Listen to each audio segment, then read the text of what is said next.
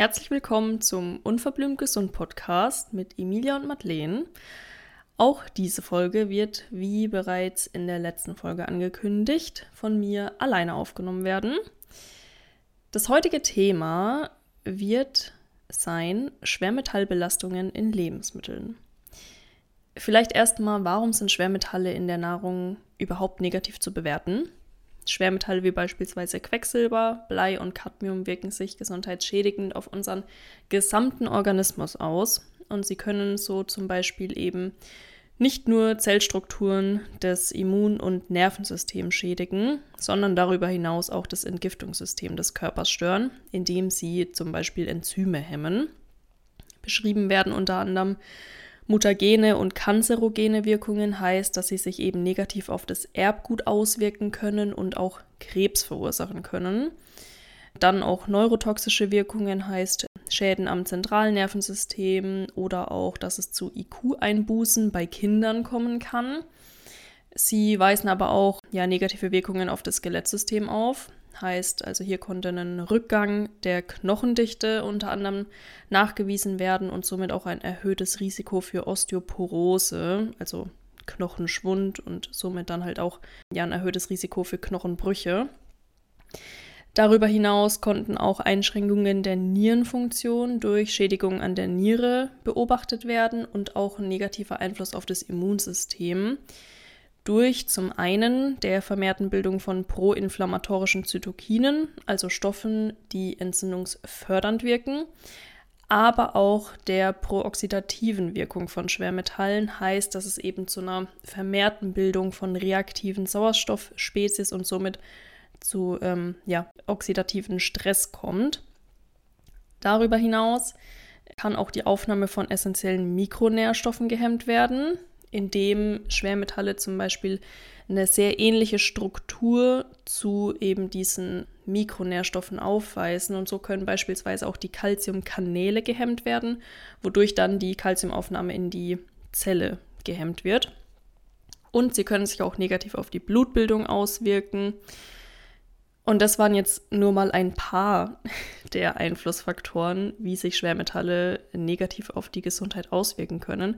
Da gibt es noch ganz, ganz viel, aber das war jetzt erstmal, würde ich sagen, auch genug, um erstmal so ein Gespür zu bekommen, okay, was machen die Schwermetalle überhaupt in dem menschlichen Körper?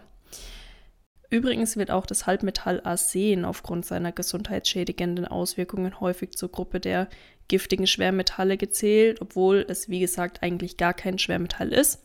Und auch das Aluminium, das ist eigentlich auch kein Schwermetall, ist aber ein hochneurotoxisches Element, ähm, wodurch dessen Aufnahme auch vermieden werden sollte.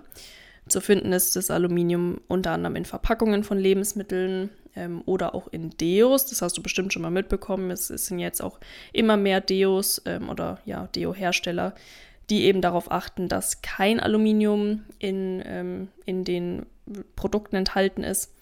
Aber Aluminium ist trotzdem noch in sehr vielen Produkten enthalten, einfach weil es diese schweißhemmende Wirkung halt ja, vollbringen kann.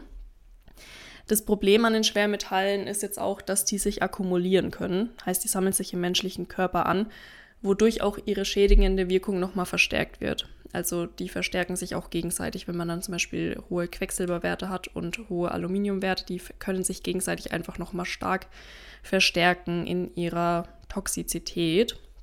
Und gespeichert werden sie unter anderem im Fettgewebe, in den Knochen und in den Organen, wo sie auch teilweise wirklich jahrelang im Organismus verbleiben. Als Beispiel, die biologische Halbwertszeit von Cadmium in Leber und Niere beträgt über zehn Jahre. Und die Halbwertszeit gibt eben an, nach wie vielen Jahren der Gehalt dieser Substanz sich halbiert hat.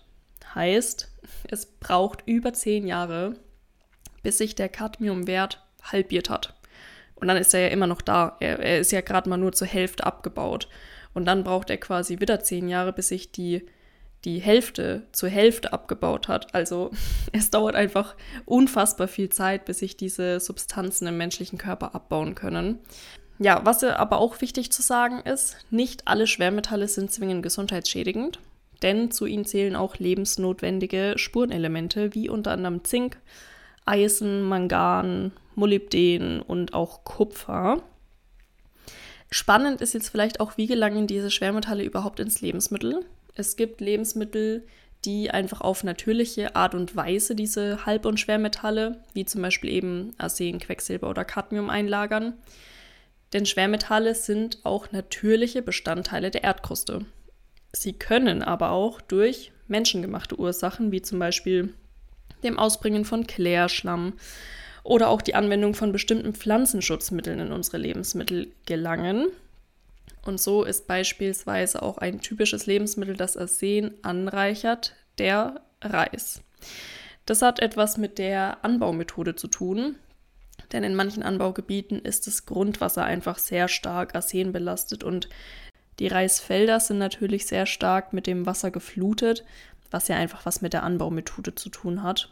Und da saugt der Reis dann eben wie ein Schwamm dieses Arsen aus dem belasteten Wasser auf.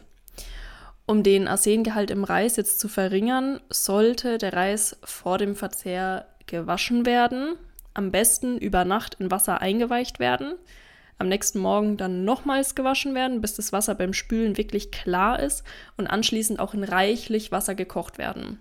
Wenn man jetzt spontan, sag ich mal, Reis zubereitet und nicht Zeit hat, den Reis noch über Nacht einzuweichen, dann wäre es auf jeden Fall sinnvoll, den Reis zumindest für drei bis vier Stunden im Wasser einzuweichen. Und ich habe ja gerade schon gesagt, dass den Reis wirklich in reichlich Wasser abkochen. Denn für das Abkochen sollte nicht, wie auf der Verpackung angegeben, nur die zweifache Menge Wasser verwendet werden, sondern im Idealfall kochst du den Reis wirklich wie Nudeln ab. Heißt mit der fünf- bis sechsfachen äh, Menge Wasser und gießt das übrige Kochwasser dann auch wieder ab. Und durch diese Zubereitungsmethode spülen, einweichen, spülen und dann noch mal in reichlich Wasser abkochen, kann wirklich ein Großteil des Arsens ausgeschwemmt werden. Man sagt so circa 80 Prozent, das ausgeschwemmt werden kann, was ja schon mal ein sehr, sehr großer Teil ist.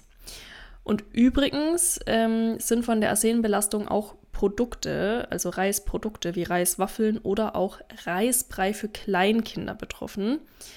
Im besten Fall vermeidest du die Produkte einfach. Und auch beim Kauf zum Beispiel von veganem Proteinpulver, das auf Reisbasis ist, solltest du darauf achten, dass es sich um ein laborgeprüftes Produkt handelt, wo wirklich auch die Chargen nach oder auf Schwermetalle geprüft werden, bevor sie verkauft werden. Ja, so viel zum Thema Arsen in Reis. Das nächste, ähm, die nächste Lebensmittelgruppe stellt der Fisch dar. Denn in Fisch werden oder können häufig sehr hohe Quecksilberwerte nachgewiesen werden. Quecksilber gilt so als das ja, giftigste nicht radioaktive Element. Und die Quecksilberanreicherung in Fischen ist da unter anderem von ihrer Stellung in der Nahrungskette, aber auch von ihrem Alter abhängig. Also je älter der Fisch ist, desto größer ist die Schwermetallanreicherung, weil, wie bereits erwähnt, die Schwermetalle akkumulieren sich im Organismus.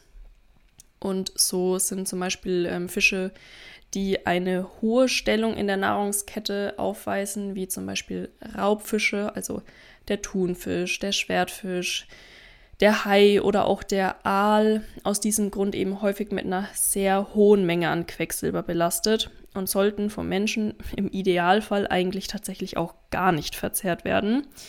Fische wie Hering, Kabeljau, Forellen, Sardinen oder auch Karpfen weisen vergleichsweise niedrige Schwermetallgehalte auf und die können dann ja öfter und dann doch auch mit weniger Bedenken verzehrt werden.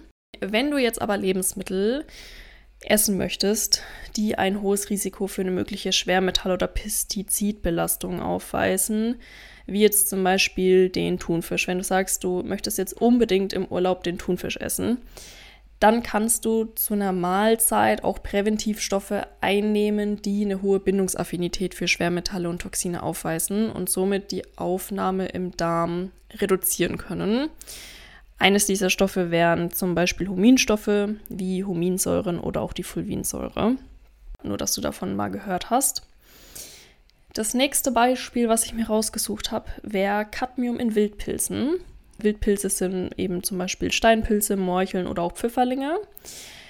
Auch Pilze nehmen natürlicherweise Schwermetalle wie Cadmium über das Wurzelgeflecht, also das Myzel, aus dem Boden auf und reichern diese eben im Fruchtkörper an, also im Pilz quasi selber. Das, was dann über dem, über dem Boden wächst, nennt man Fruchtkörper. Alles, was unten drunter wächst, das Wurzelgeflecht, ist das Myzel. Und die DGE, also die Deutsche Gesellschaft für Ernährung, rät eben aus diesem Grund, nicht mehr als 250 Gramm Wildpilze in der Woche zu essen. Bei den Wildpilzen, je nachdem, wo der Wildpilz wächst, ähm, kann nicht nur das Cadmium zum Problem werden, sondern auch das radioaktive Element Cäsium 137. Vor allem im Süden von Deutschland werden da häufig noch hohe Belastungen gefunden. Das ist auf den Reaktorunfall in Tschernobyl tatsächlich zurückzuführen. Und die DGE, also laut DGE, gelten vor allem Steinpilze und Maronenröhrlinge als noch immer sehr stark belastet. Jetzt könnte man sagen, ja, okay, aber Tschernobyl, das war ja in den 80er Jahren. Warum ist da jetzt immer noch Cäsium 137 oder hohe Cäsium 137 Werte zu finden in den Pilzen? Die Halbwertszeit von Cäsium 137 liegt bei über 30 Jahren. heißt, erst nach 30 Jahren ist gerade mal die Hälfte dieses Elements abgebaut.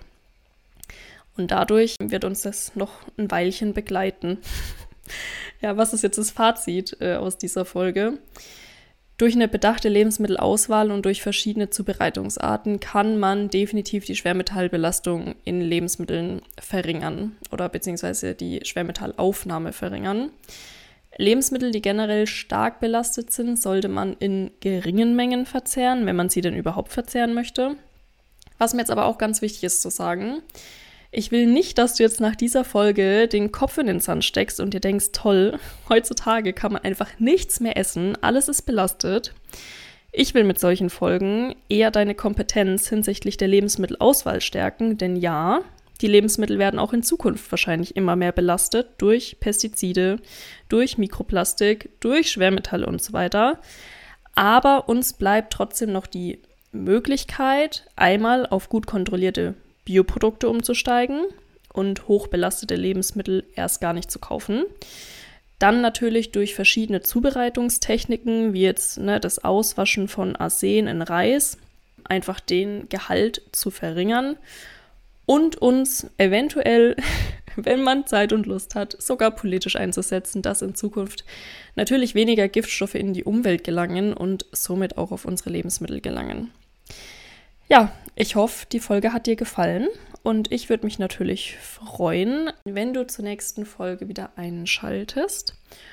Und dann sage ich ciao bis zum nächsten Mal.